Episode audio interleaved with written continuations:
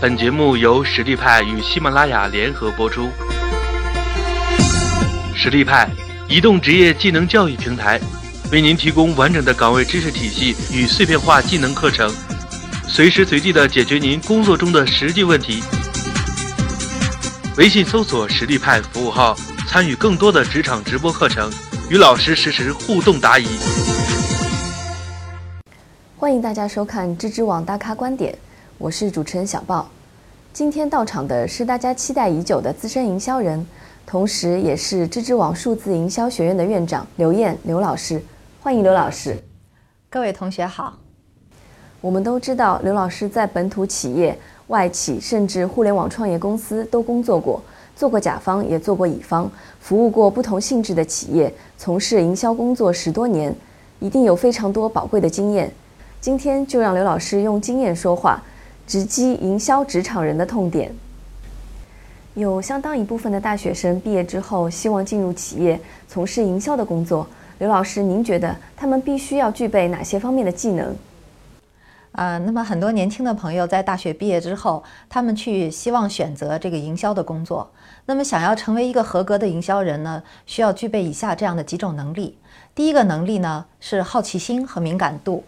啊，那作为一个优秀的营销人，你必须对你周遭的世界，对你所接触的人或者事物，要始终保持一个非常强烈的好奇心啊，以及非常敏锐的一个敏感度，这样才能保证未来你在工作中对周围的消费者、对市场有一个非常良好的洞察能力。第二个呢，就是广泛的知识面和良好的自我学习能力。因为一个营销人，你必须具备非常丰富的知识，才能确保你在未来的工作中时刻能够调用你所学习到的知识，应用到你的营销工作中。但是我们每个人的知识都不可能是全面的覆盖到所有工作的需求，因此在工作中你需要有非常啊具有很强的自我能动性，不断的去吸收新鲜的知识，无论是媒体的发展，无论是世界的发展，以及用户行为的改变。好，第三点呢，就是要对消费者有良好的洞察能力，还要有广泛的媒体接触习惯。如果我们不能够研究清楚我们消费者到底需要什么，他们有哪些心理和这个产品的需求，我们无法透过营销来对他们进行良好的沟通。那媒体呢，更不用说。如果一个营销人呢，他仅仅是把自己当做一个普通的用户，来按照自己的习惯去使用媒体的话，这是远远不够的。因为在营销中，可能往往我们需要调动各种各样的媒体去发挥这个沟通的功能。于是呢，我们就要带着一个研究的心态，对对未来工作中可能会涉及到的媒体进行研究，进行这个了解，才能保证在工作中你有一个良好的运作。刘老师，以上所说的技能，我们应该怎么去完善？你有什么具体的建议吗？好，那么刚刚所说的几种能力呢？其中像这个好奇心，还有这个敏感度，可能它是与生俱来的啊，通过后天的培养也很难去改善。但是其他的几种能力呢，它完全可以通过我们的自我学习，不断的去改善。啊，当然学习的方法很多，我们可以通过去看各种营销类的书籍，啊，去在网上去看营销类的课程，这是一种自我学习方法。当然，最重要的学习，它实际是在工作中实践而得来的。那么这时候就需要我们的每一个营销新人要放开自己的心态，在工作过程中不要怕犯错，因为在错误犯错的过程中，你才会知道自己的差距在哪里。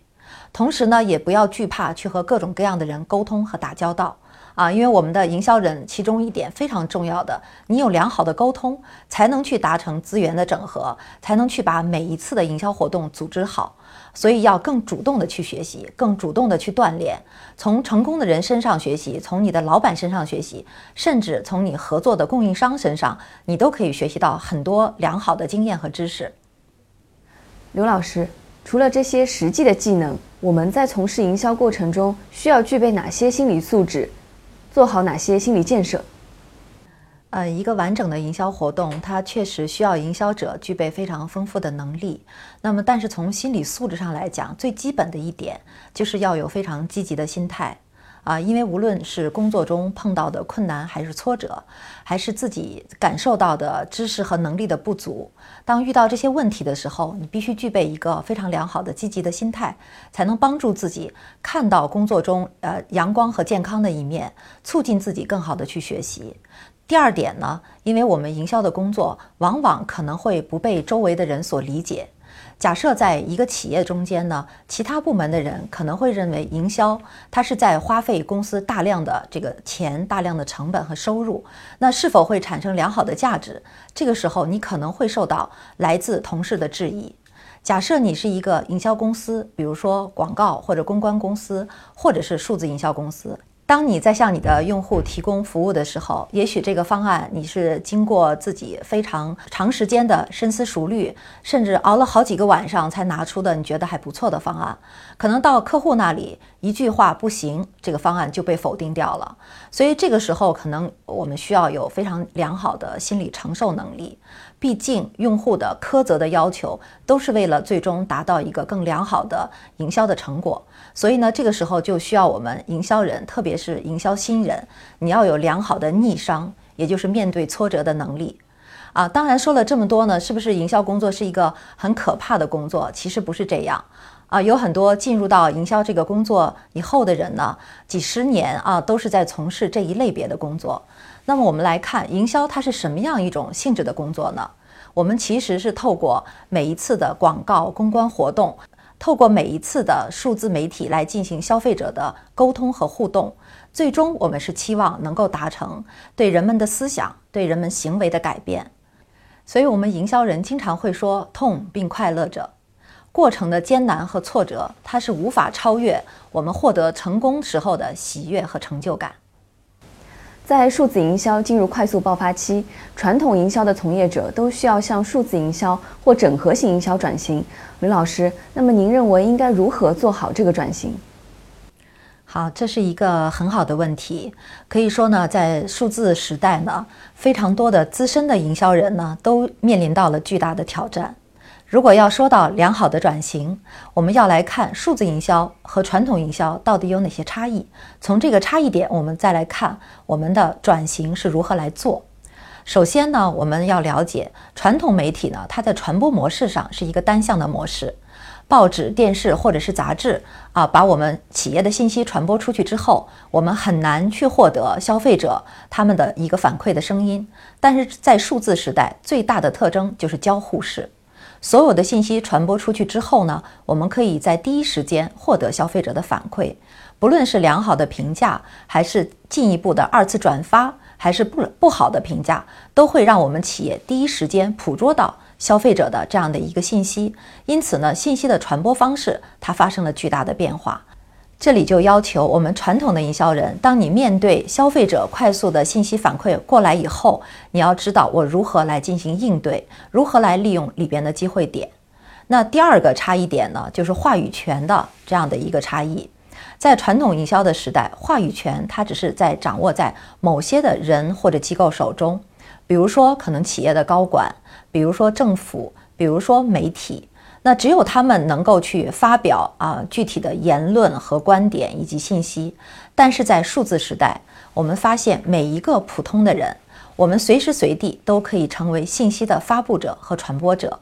于是呢，这个话语权就。发生了巨大的变化，那我们就会看到，在现在就出现了很多的草根的民间的英雄，出现了这个微博的大号，出现了个人的自媒体。这些对我们传统营销人的挑战，就是如你如何来利用已经出现的新兴的媒体，新兴的具有话语权的人。第三个差异点就是沟通文化的差异。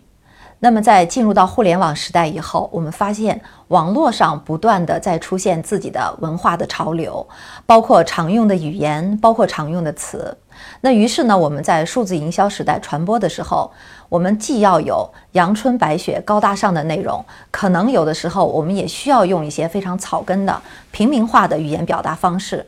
那从内容的呈现形式呢，现在也越来越丰富，不论是漫画，不论是文章，还是视频，各种各样的这样的内容呈现形式，也要求我们营销者能有一个良好的运用。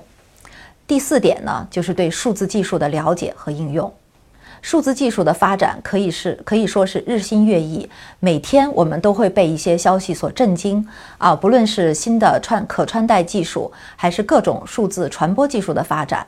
都是非常的迅速，那么这样就要求我们营销者，首先你要去了解这些技术它在我们的传播中可以扮演什么样的角色？这些技术对我们的传播有什么样推波助澜的作用？在充分的了解和掌握以后，你才能良好的把这些技术的工具运用在你的营销传播过程中。那么最后一点呢，就是对数据的理解和运用。传统营销时代呢，我们可以收集到。和可以接触到的数据非常的有限，往往是我们媒体发布后所表现出来的数据，以及我们延伸出能够考虑到的影响力、品牌的知名度的增长等等。但是在数字时代，可以说我们的传播每分每秒都在产产生着它对应的数据。透过数据，我们可以了解用户的行为特征，可以了解用户的需求，可以了解媒体之间的差异等等等等。所以呢，营销人你必须要善用这些数据，要理解每一个数字背后所代表的含义，同时呢，要学会各种各样的数据分析和数据研究的方法，才能更好的来去指导我们的营销策划和营销的执行。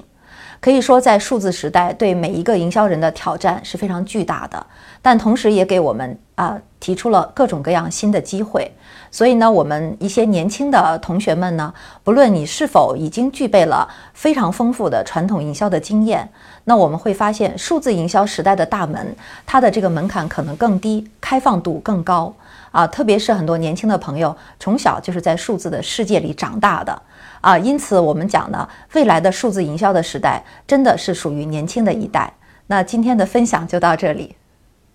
感谢刘老师参加我们的大咖观点。无论是新人还是老人，都希望今天刘老师的直击痛点能为大家的职场点亮一盏明灯。同时，也感谢大家关注知知网大咖观点，我们下次再见。好，各位知知网的同学们，再见。